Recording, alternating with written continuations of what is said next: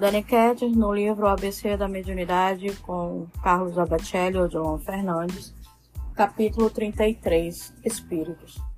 O medianeiro não confiará cegamente nos espíritos que por ele se manifestam. Não se esquecerá de que, muitas vezes, o médio é também chamado ao dever de cooperar com os espíritos em seu próprio esclarecimento. O espírito auxilia o médio, mas o médio, igualmente, pode auxiliar o espírito que utiliza como instrumento. Existem coisas que o espírito aprende com o médium. Por isto, a necessidade de um médium estudar, indiretamente educando o espírito com o qual se afiniza na tarefa. Raro os espíritos espíritas. Enquanto redijo essas linhas, observo que o médium de que me sirvo vai submetendo o que escrevo ao crivo da sua formação doutrinária embora como desencarnado, não me preocupe tanto com a forma. Ele vai solicitando de mim a clareza possível na exposição das ideias. De certa forma, ele me cesseia a livre manifestação do pensamento, mas obriga-me a apurar minha capacidade de síntese. Por outro lado, transmito-lhe informações sobre mediunidade que ampliam a sua visão em torno do assunto descortinando-lhe caminhos que ainda não percorrerá. Dou e recebo, ensino e aprendo. A mediunidade é a escola, tanto para encarnados quanto para desencarnados, e junto temos muito que aprender com ela.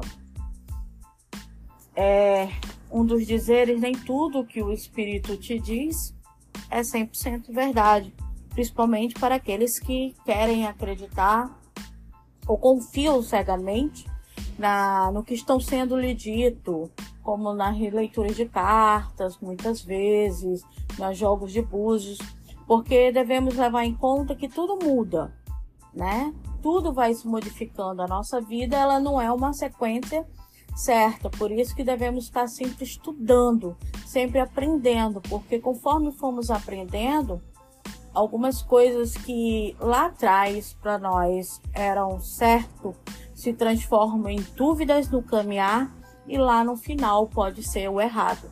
Então devemos o médio, o medianeiro deve estar sempre estudando sobre a mediunidade e essa mediunidade ele tem que estudar em si também, porque muitas das vezes aquela comunicação que ele está ali a receber como médio ou como doutrinador, ele tem que estar é, poldado algumas arestas da sua própria vida porque aquela comunicação pode ser para ele, não para o grupo em si, porque aquela comunicação tem algo a ensinar ele. Então, o médium que tem o seu guia, que conhece o seu guia, ele tem que estar sempre nessa troca de experiência, de lá para cá e daqui para lá. E ele tem que sempre levar em conta as suas próprias opiniões e, com isso, enfrentar suas dúvidas. Ok? Então, vamos lá, até a próxima mensagem.